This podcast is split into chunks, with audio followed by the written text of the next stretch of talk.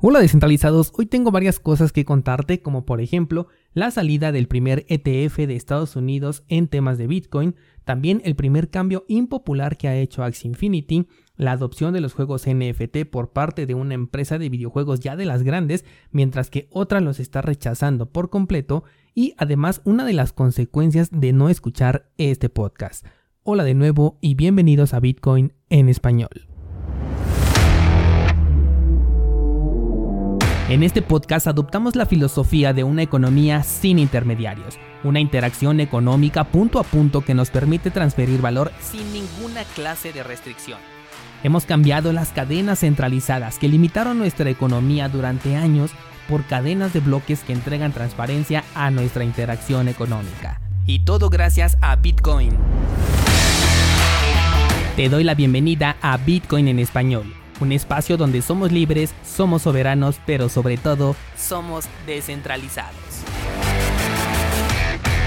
El precio de Bitcoin cerró la semana de excelente manera acercándose mucho al máximo histórico. De hecho, en el episodio del viernes te comentaba que no había mucho que decir y minutos después de que publiqué el episodio comenzó a subir el precio. Desde que el precio pasó por debajo de los 40.000 hemos visto un patrón de entre 3 y 4 velas de consolidación antes de un movimiento alcista. Considerando que hoy es la cuarta vela desde el último impulso que vimos, es probable que entre hoy y mañana tengamos un movimiento nuevo e interesante. Por ahora estamos esperando si este movimiento será una formación de doble techo para entonces tener una nueva corrección del mercado o bien si conseguimos marcar un nuevo máximo histórico. Ayer les puse una encuesta con estos dos escenarios y la mayoría considera que vamos por un nuevo máximo histórico, escenario con el que coincido, recordando que no es más que especulación y cualquier cosa podría suceder. Mientras tanto, las altcoins nos parecen estar dando señales de que el movimiento de Bitcoin sí será alcista, pues están comenzando a caer, y normalmente esto ocurre cuando Bitcoin se prepara para un camino de subida. Claramente estoy hablando de la paridad con los satoshis. Vámonos con las noticias porque hay mucho que contar el día de hoy y vamos a comenzar hablando el ETF de Bitcoin que ya fue autorizado y entra en operación el día de hoy con el ticker BITO. La verdad es que se trata de un evento que le entrega seguridad y confianza a aquellos que todavía no confiaban en Bitcoin y con esto pueden argumentar ya que el activo está tomando una mayor relevancia y una madurez. Sin embargo, para nosotros los descentralizados no significa absolutamente nada. Y no estoy siendo exagerado, porque ni siquiera favorece a la adopción de Bitcoin, pues se trata de un ETF que será de futuros, o sea, que no van a estar respaldados en Bitcoin reales, por lo que no existe ni siquiera una compra por parte de la empresa que está proviendo este activo, ni mucho menos los inversionistas van a tener acceso a Bitcoin real. Por eso te comento que para el sector cripto el impacto es prácticamente nulo. Consideremos que se trata de un instrumento enfocado a institucionales que únicamente gustan o pueden invertir en activos completamente regulados, por lo que nunca se buscó tampoco beneficiar al sector, simplemente son cosas que se unen por el nombre de Bitcoin pero con intereses completamente opuestos. Este instrumento estará respaldado por ProShares y con este anuncio otras empresas también ya pusieron el ojo en los ETFs porque ya vieron que de esta forma sí son aceptados cuando se trata de futuros por ser activos altamente regulados. Uno de ellos de hecho es Grayscale, quien ya ha tenido participación en este sector, pero ahora tiene contemplado hacerlo con diferentes criptomonedas, no solamente con Bitcoin. De hecho tiene pensado entrar con Zcash, Stellar Lumens y con Oricent, que dicho sea de paso es la primera vez que escucho de esta criptomoneda y la voy a revisar para ver pues de qué va. Considero que la aprobación de este ETF es la puerta a más de estos instrumentos derivados que tienen un doble riesgo. Y es que por más que estén respaldados y regulados, la verdad es que te exponen por un lado a la volatilidad de las criptomonedas y por el otro lado a una operación obligatoriamente apalancada, por lo que este riesgo es incluso mayor del que tienes al operar de manera directa con Bitcoin. Recuerda que el apalancamiento y la volatilidad de las criptos no son muy buenos compañeros. Vámonos con otro tema y ahora la plataforma de Together se ha asociado tanto con Waves como con Kraken para ofrecer staking con hasta 9 criptomonedas diferentes. Estas criptos van a ser Cardano, Polkadot, Solana, Tesos, Cosmos, Flow, Kava, Kusama y el euro neutrino.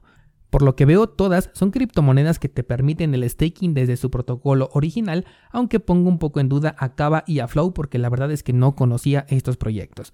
La plataforma pretende incentivar a las personas para que utilicen a Together y obtener ganancias a través de la prueba de participación. Así que si tú utilizas esta plataforma, pues puedes considerar este nuevo servicio, aunque no puedo dejar de mencionar que todas estas criptomonedas permiten el staking por protocolo, lo cual significa que no tienes la necesidad de perder la custodia de tus monedas, cosa que sí sucede si lo haces directamente con Together.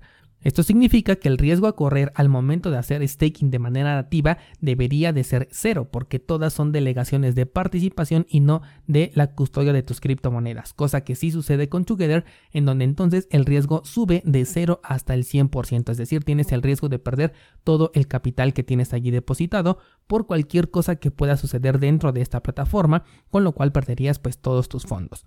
Una alternativa de delegación, por ejemplo, si hablamos de Cardano, es contar con la cartera Yoroi o Dedalus y aprovechar el pool oficial de este canal, que lo encuentras como 7PL, el cual te permite tener la custodia total de tus criptomonedas mientras vas recibiendo recompensas. El riesgo es cero en cuanto a la delegación de custodia. Te dejo la información en las notas de este programa por si quieres participar. Y si consideras que fui muy exagerado en decir que el riesgo de dejar tus criptos en Together era del 100%, déjame contarte que Binance ha bloqueado las cuentas de por lo menos 20 usuarios colombianos, de los cuales algunos dicen tener ahí los ahorros de sus vidas que ascienden a casi 2 bitcoins. Este bloqueo ha hecho que los usuarios no puedan acceder a sus fondos, de hecho ni siquiera se les permite ver el balance que tienen disponible y en su lugar recibieron un comunicado de investigación por parte de la policía holandesa. Al ser un problema que entre comillas es ajeno a Binance, lo único que han hecho es enlazarlos con la autoridad correspondiente y decir que ellos están atados a la decisión que se tome, ya que lo que buscan es siempre respetar las decisiones de los reguladores y de los gobiernos. Mientras tanto, no pueden hacer absolutamente nada al respecto. Para solucionar el problema se les ha pedido confirmar su identidad, a pesar de que ya habían cumplido con este proceso de Know Your Customer de la plataforma de Binance, que ya ni siquiera te deja operar si no tienes este registro, e incluso les han solicitado la demostración de ingresos que sea superior a cierto monto específico para poder cotejar que el dinero obtenido es legal. A pesar de la información que ya han tenido que compartir de manera obligatoria, hasta el momento no se sabe que les hayan liberado las cuentas ni los fondos a estos usuarios. Es un hecho lamentable, pero para quienes todavía no son víctimas de esto, siempre es una excelente oportunidad de recordar que todo lo que dejes en un exchange le pertenece al exchange y te lo cambia por una promesa de pago la cual se puede ver afectada por cualquier institución ajena. Por ello, siempre soy muy enfático en que no se deje ninguna clase de dinero en los exchanges, a menos claro que estés haciendo trading. En este caso, por un lado, solamente debes de dejar la cantidad con la que quieras operar y cuando no hay actividad hay que retirar ese dinero. Por el otro, tienes que aceptar el riesgo de que al tener dinero dentro de un exchange agrega muchas variables de riesgo a tu inversión. Por ello, el staking desde plataformas centralizadas para mí está completamente descartado, porque no existe ninguna necesidad de arriesgar tu dinero por un rendimiento que puedes conseguir sin tomar ese riesgo. He aquí la enorme importancia de no perderse este podcast en donde siempre pongo la seguridad por delante. Cambiemos, de tema y tenemos ahora dos empresas grandes de videojuegos que han declarado sobre la nueva moda de los criptojuegos NFT. Por un lado tenemos a Valve, propietaria de Steam, la plataforma de videojuegos más importante de PC, la cual hace un par de años le cerró las puertas a Bitcoin siendo que fue uno de los primeros en aceptarlo. Y bueno, pues ahora lo hace también con los juegos NFT.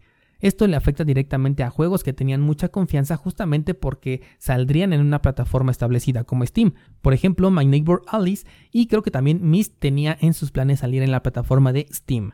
Bueno, pues ahora Valve ha dicho que estos juegos se prestan mucho a los scam y prefieren no abrir el espacio a esta clase de oportunidades. Aunque siendo sinceros, considero que el problema está más por el lado de las ganancias, ya que la interacción con los juegos NFT es a través de criptomonedas, por lo que se convierte en una interacción peer-to-peer saltándose por completo a Steam, quien no recibiría comisión alguna.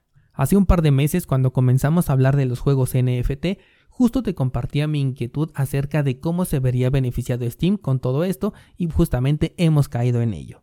Sin embargo, no todos piensan de la misma manera. Tenemos por otro lado a Epic Games, quien está detrás de Fortnite, uno de los juegos más populares del momento, y esta empresa dice que le abre las puertas de su plataforma a los desarrolladores de juegos NFT, una postura completamente opuesta, aunque desconocemos los términos y condiciones que tienen que cumplir los desarrolladores.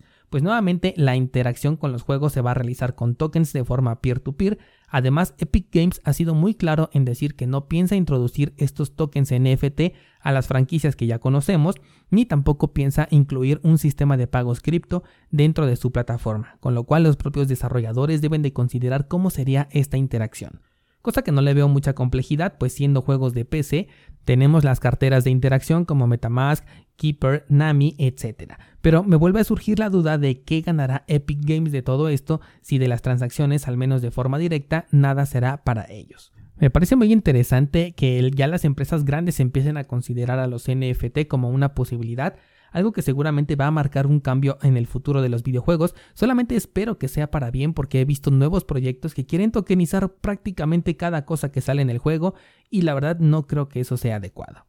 Por último, quiero comentarte uno de los cambios de último momento que hizo Axie y que prácticamente a nadie le ha agradado. Y es que, entre otras cosas, ahora los jugadores no van a poder recibir recompensas en el token SLP si se encuentran por debajo de las 800 copas, con lo cual ahora las recompensas serán solamente para jugadores realmente comprometidos.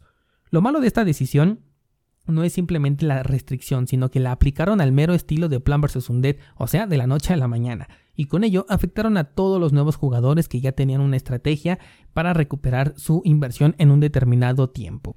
Este es el segundo incentivo para hacer que el token de SLP suba de precio, pues el ritmo de emisión se debería de reducir dejando fuera a los jugadores casuales y enfocándose únicamente en aquellos que son más dedicados. Sin embargo, el token hasta el momento no ha respondido de la manera esperada y continúa en la parte más baja del gráfico. Algo que he sostenido desde que me interesé por los juegos NFT es que están obligados a hacer cambios en su estructura a cada rato para poder incentivar a las ganancias, debido a que el motor de estos juegos es la recompensa en lugar de que sea otra cosa como por ejemplo la diversión, un objetivo dentro del mismo juego o bien un crecimiento que te permita alcanzar nuevos hitos pero que no necesariamente sean económicos. Y ese, considero personalmente, que sigue siendo el punto débil de todos los desarrollos que he visto hasta este momento en cuanto a criptojuegos.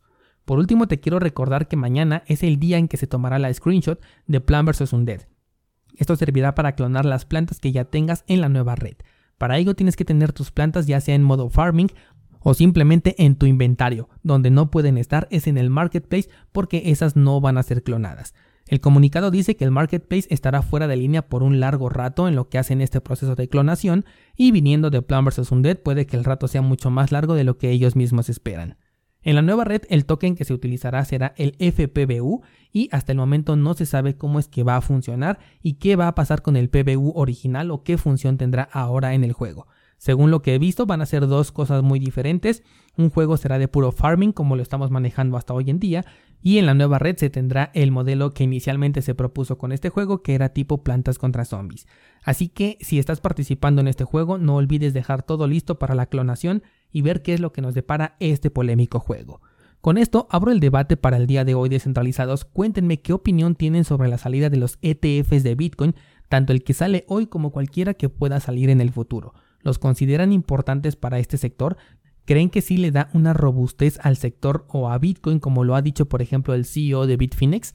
Espero tu comentario en el grupo de Discord, donde por cierto ya hemos abierto una sección exclusiva para las encuestas y de esta forma todos podemos conocer la opinión de la comunidad de descentralizados.